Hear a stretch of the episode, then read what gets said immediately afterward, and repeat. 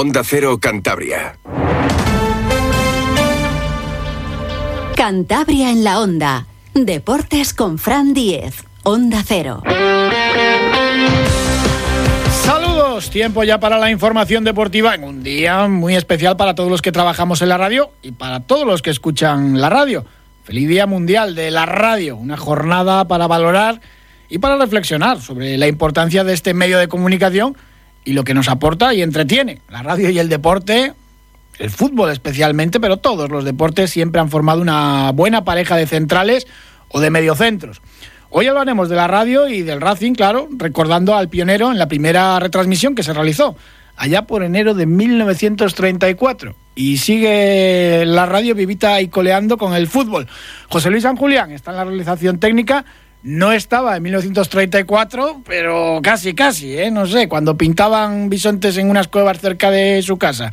Por ahí hicieron un, exterior. Ayer se cerró la jornada 26 en segunda división con la anécdota de que ningún club visitante marcó, algo que parece increíble y que da una idea de lo complicadísimo que es vencer a domicilio este año en segunda división, la igualdad que reina en la categoría de plata. Los 11 primeros clasificados, desde el líder el Leganés al undécimo el Levante, están en nueve puntos, tres partidos. Y llegan por detrás eh, a nada, a dos puntos. Y por abajo la situación pues también está al rojo vivo, caliente. La igualdad es máxima.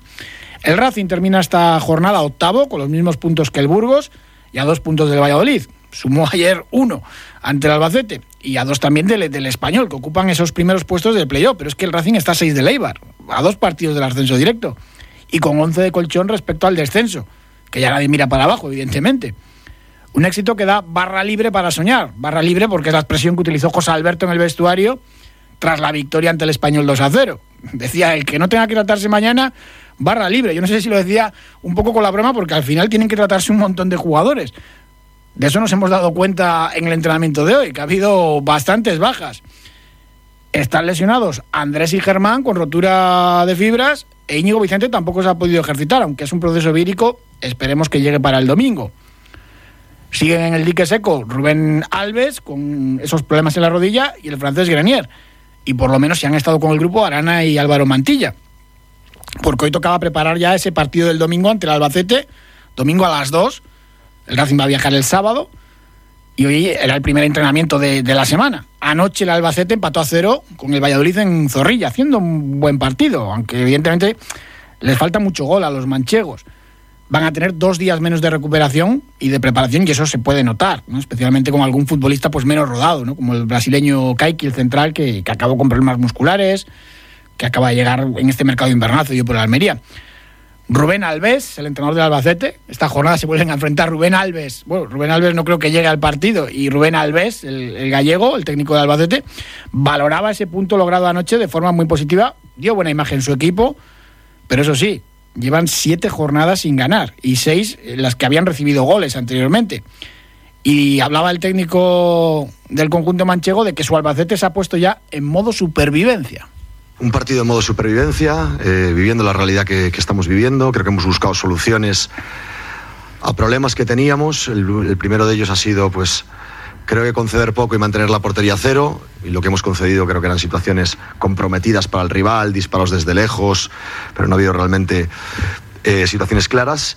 Y una pena el, creo que las sobre todo dos ocasiones, eh, dos manos a manos claros nuestros que no habíamos sido capaces de, de, marcar porque hubiera sido redondear, eh, redondear un muy buen partido del equipo, donde, pues bueno, hemos demostrado lo que, lo que queremos ser, cómo queremos revelarnos ante la situación. Volvemos a puntuar por segundo partido consecutivo, lo hacemos en un campo ante un magnífico equipo, con magníficos futbolistas, por lo tanto creo que es para estar satisfecho. Volvemos a, al modo caviar cada vez que puntuamos. Bueno, de modo supervivencia a modo caviar hay un trecho largo. Con el Albacete en puesto de descenso son cuatro derrotas y tres empates en, siete jornadas. Momento duro, pero insistía eh, Rubén Alves que su equipo no está muerto, que tiene alma. Hoy mismo, hace poco más de una hora, han anunciado un fichaje, un portero. Tomás Baklic, el checo, que jugó en el Sevilla, Olympiacos, Basilea, más de 80 partidos entre Champions League y UEFA que estaba jugando en Estados Unidos, 33 años. No estuvo anoche mal eh, Bernabé Barragán, pero bueno, mm, consideran que necesitaban reforzar la zaga y, la portería porque estaban encajando muchos goles. El Albacete juega bien, marca poco y está recibiendo mucho. Lo dicho, el técnico de los manchegos que decía que este Albacete no es un equipo muerto ni mucho menos. Mm, ha demostrado el equipo que tiene muchísima alma, eh, desde, desde, unos desde planteamientos más atrevidos y más valientes, desde planteamientos, voy a llamarles, más inteligentes como el de hoy. Eh, eso estoy y puedo poner la mano en el fuego de que, de que eso sobra en este vestuario y sobra implicación y sobra compromiso y sobra convicción.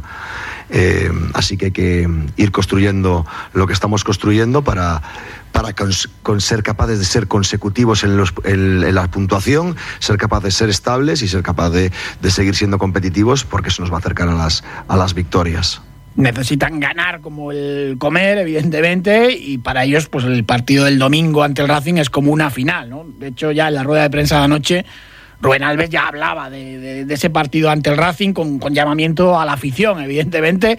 Es vital ¿no? para ellos ganar un partido y reengancharse ¿no?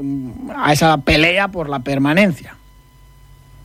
Siempre hay gente que se desanima, ¿no? pero este equipo lo va a dar todo hasta, hasta, el, hasta el final pero hay que pensar en el aquí y el ahora. Y el aquí y el ahora es el siguiente partido que tenemos contra el Racing de Santander y es donde tenemos que volver a ser uno, donde te volvemos a que volver a ser competitivos, donde tenemos que volver a Em, a sentir que tenemos que seguir sumando, queda muchísimo y lo importante es coger la dinámica de ser capaces de ser equilibrados, de hacer goles, de mantener portería a cero. El camino está marcado. Pues ese es el camino del Albacete. Un Rubén Alves que no corre peligro en su puesto. El español ha confirmado hoy que Ramis va a estar en Andúba ante el Mirandés, bueno, el partido ante el Mirandés.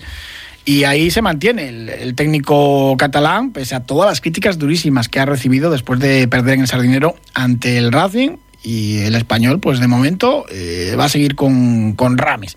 Hoy en el entrenamiento, además de las ausencias, había pues varios canteranos, Jeremy, Diego Campo, Corral, Jorrín los habituales. Otra cosa es que a ver cuánto recupera José Alberto para el partido del domingo y para ese viaje del sábado. Después de la sesión hablaba Mario, lateral izquierdo, muy satisfecho, estaba dando un gran rendimiento y ya habituándose a ser titular.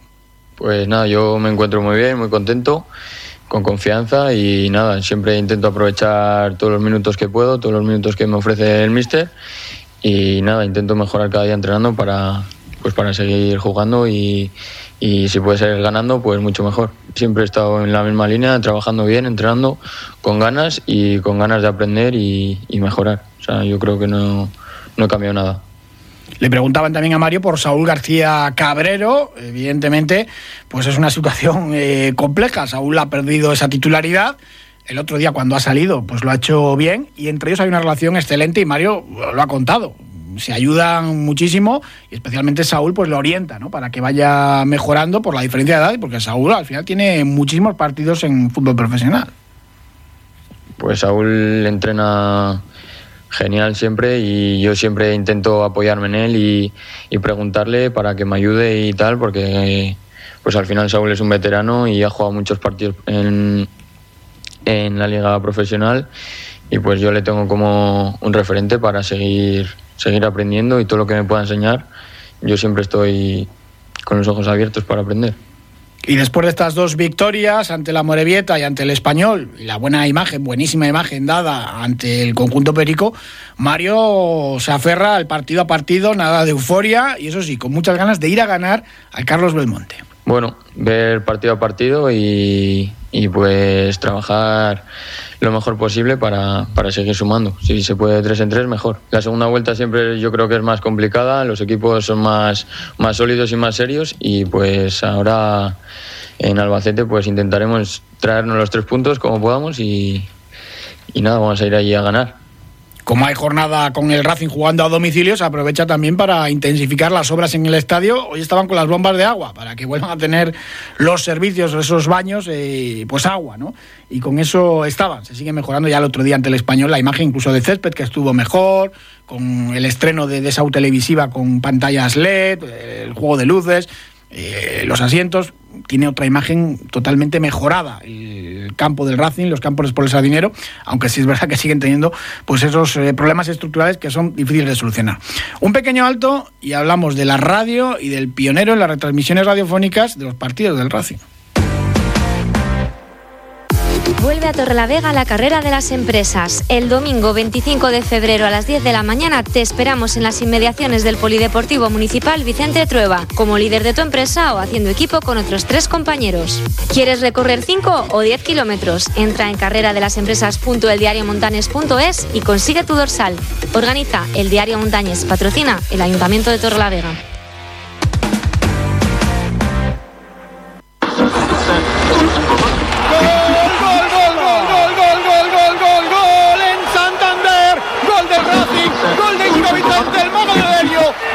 Directa, minuto 22, Racing 1, Eibar 0, golazo de Íñigo Vicente. Pues la radio y los goles una pareja, ya que mañana, además, hoy claro, estamos con el Día Internacional de la Radio, pero es que mañana es el Día de San Valentín. No sé yo quién ganará, si Día de la Radio 1, San Valentín 2 o por ahí, por ahí. Pero son una pareja, el fútbol y la radio, yo creo que de estas de, de toda la vida. El 14 de enero de 1934, primer partido que se emitió a través de la radio del Racing y fue en Oviedo.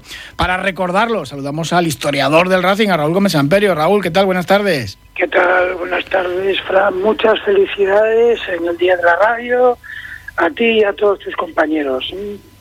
y de todas las radios y, y, qué bonito es el fútbol con la radio y fíjate que han pasado años y años y sigue funcionando esto es que la radio tiene, em, tiene algo especial y creo que será un medio de comunicación que no dejará nunca de, ser actualidad y, de, estar presente en, la vida de, todas las personas, ¿no? Y obviamente cuando entró en el fútbol, pues, pues, pues, mm, de alguna manera dinamizó este deporte, ¿no? Eh, y hay una cosa también eh, muy curiosa con la radio, que es que mm, proyectamos imaginación en, cuanto a cualquier narración, lo vemos todo más extraordinario, ¿no? Hay un locutor que está narrando una jugada y mete un gol, pues nosotros nos imaginamos lo bonito que, aunque sea feo después, mm. pero nos imaginamos lo bonito, lo extraordinario que es ese gol. Es verdad que cantan a veces una ocasión y luego ves el resumen por televisión y dices, madre mía, que si esto se ha tirado, ha ido al cuarto anfiteatro. A eso me refiero. Y después se transmite algo que, es difícil de transmitir, que es la pasión.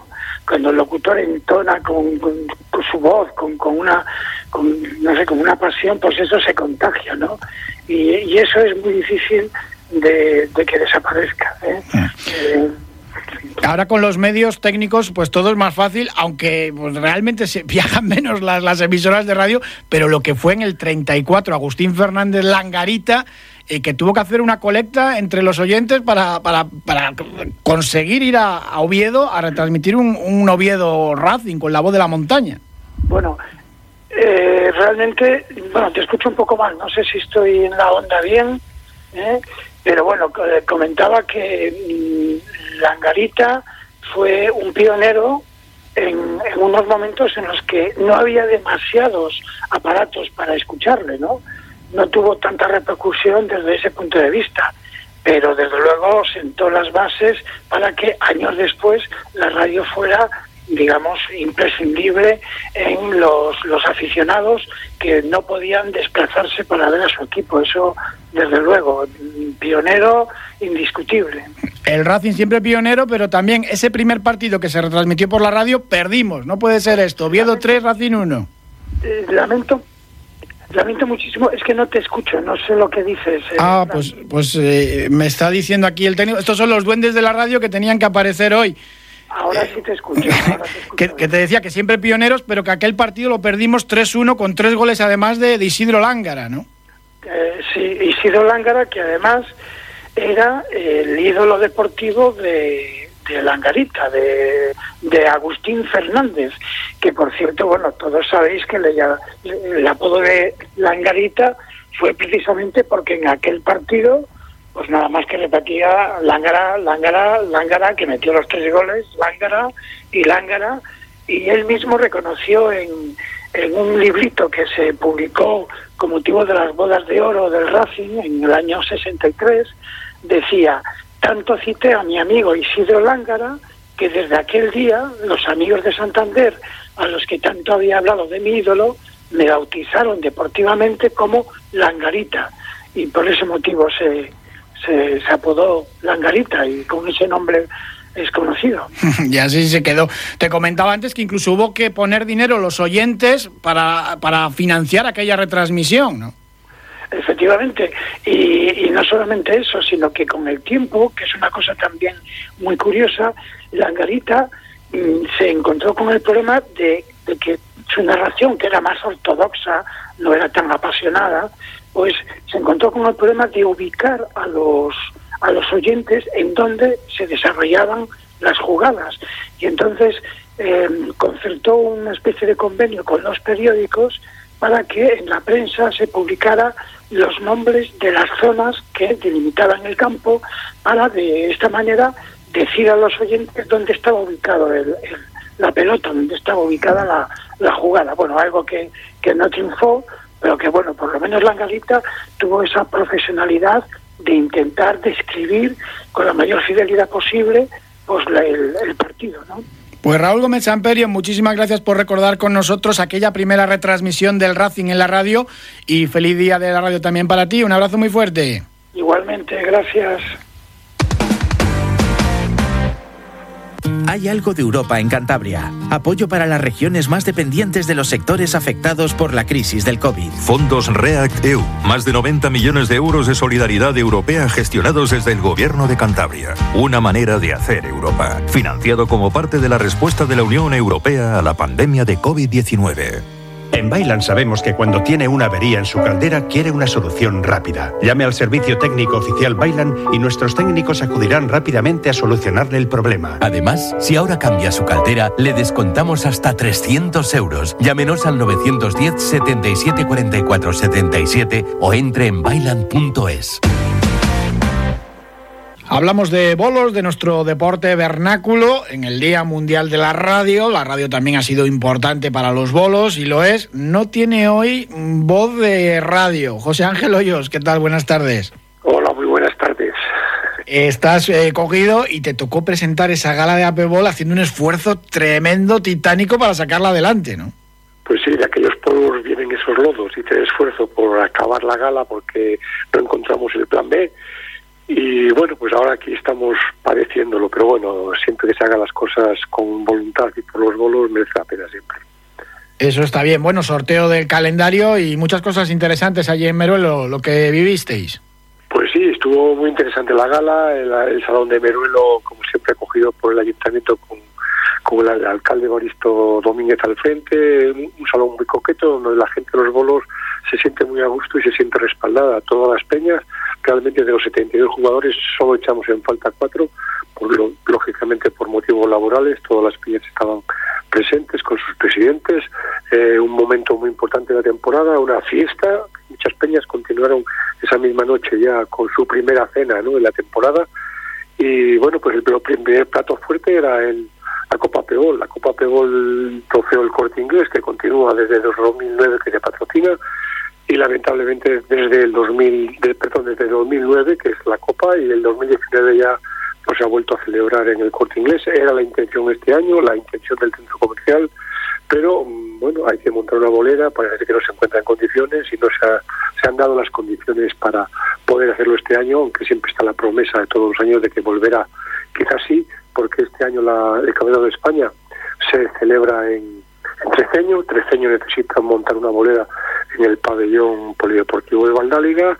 Eh, siempre usó esa bolera y bueno, nos han llegado rumores de que si no está la del Ayuntamiento de Santander, el alcalde de, de está dispuesto a construir una para la ocasión y entonces nos podrá valer para todos como primero era la anterior.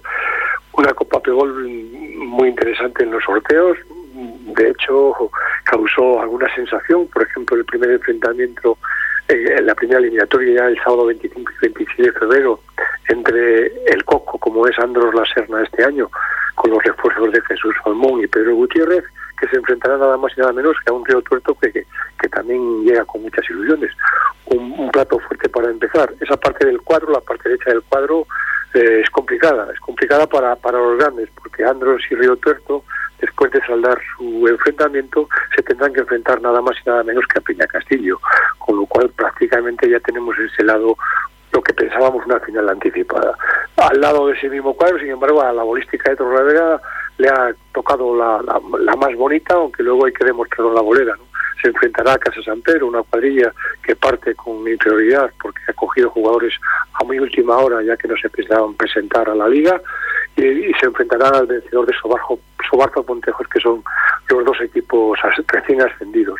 Por otra parte del cuadro, Camargo no se enfrentará a Borgoya, salvo en, eh, en cuartos de final. Bueno, pues tenemos a ver, salvo en semifinales, es más fácil esa parte del cuadro porque la difícil, como hemos dicho, está al otro lado. Esa es la Copa Pebol.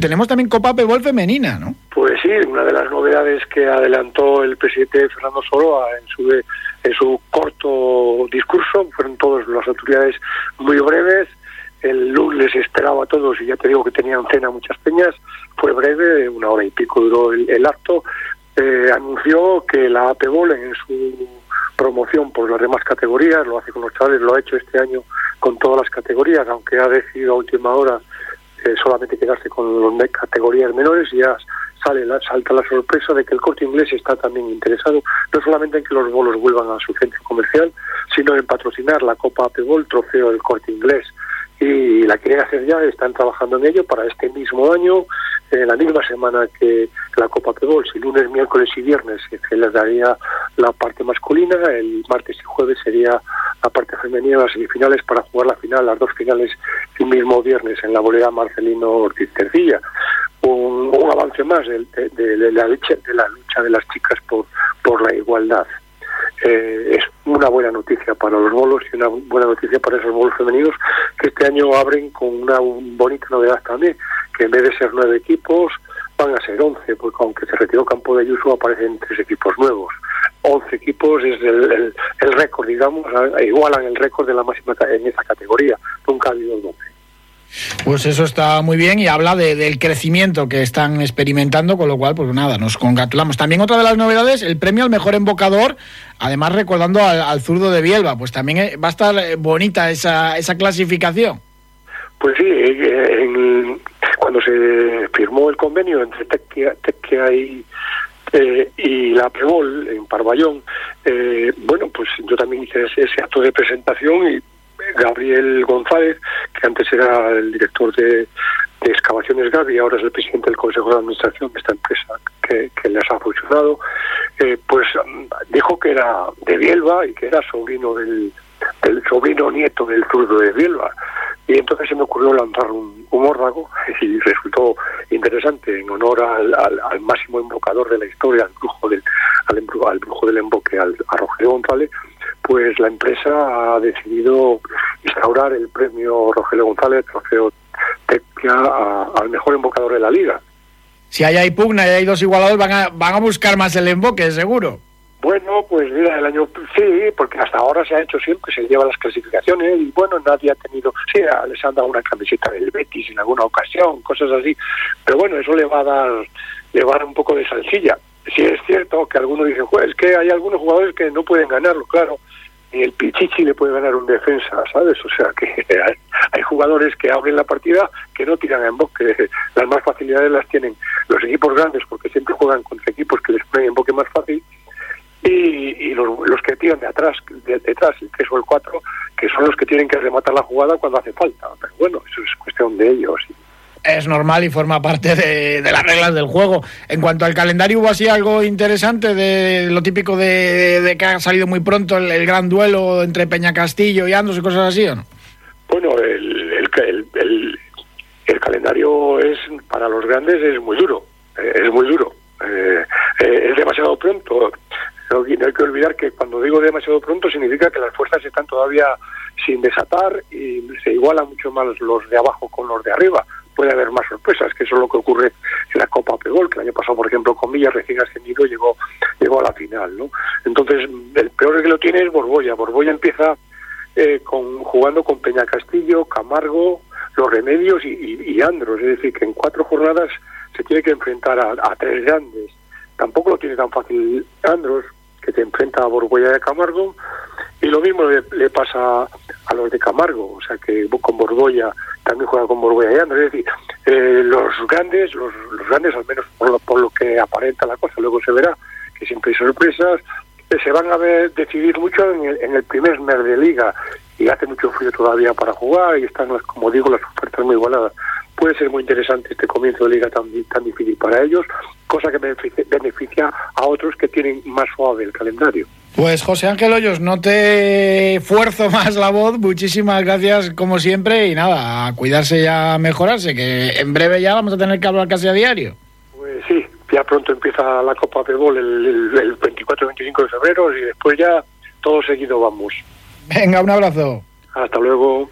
Todavía queda para la Gala del Deporte de Torlavega, 31 ediciones ya, va a ser el 21 de marzo en el pabellón Vicente Trueba a las 7 y media de la tarde. Lo que se ha abierto ya es el plazo para enviar las propuestas para personas físicas, clubes, federaciones, empresas, asociaciones, entidades eh, cualquiera puede enviarlo a un mail al Servicio Municipal de Deportes del Ayuntamiento de Torrelavega esas candidaturas, esas propuestas para que reciban su galardón en la Gala del Deporte del 21 de marzo en la capital del Besaya. El plazo para enviar esas propuestas finaliza el 8 de marzo. Escuchamos al concejal de Deportes del Ayuntamiento de Torrelavega, a Nacho González. Podrán ser propuestas cuantas personas físicas, clubes, federaciones, empresas, asociaciones, entidades, etcétera, que a juicio del proponente reúnan los requisitos y méritos para optar a las diferentes categorías de premios establecidas. Las propuestas las podrá hacer cualquier persona, entidad, club, asociación o colectivo mediante el correo electrónico lgsantamaria.aitotorlavega.es. El plazo finaliza el 8 de marzo. El premio Torrelavega se otorgará a propuesta de la Concejalía de Deportes. Las nominaciones serán públicas de forma previa al acto de entrega de los premios pues hay muchos clubes y muchos deportistas que merecen ese galardón. Seguro que va a estar Mohamed Atawi, que se salió en Lyon en los 800 metros de pista cubierta, cuarta mejor marca española de todos los tiempos. Increíble. Un pequeño alto y terminamos ya el programa.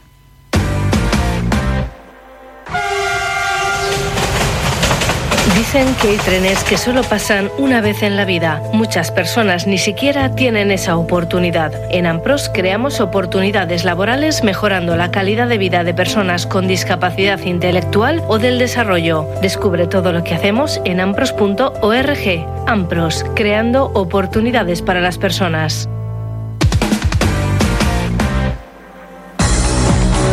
La radio es un poco el día de Marcelo Carbone, aunque yo sé que es más del día de los enamorados de mañana. Pero bueno, Marcelo Carbone, ¿qué tal? Buenas tardes. Buenas tardes. Bueno, nos juntamos los dos. Claro, enamorados de la radio, ¿cómo no?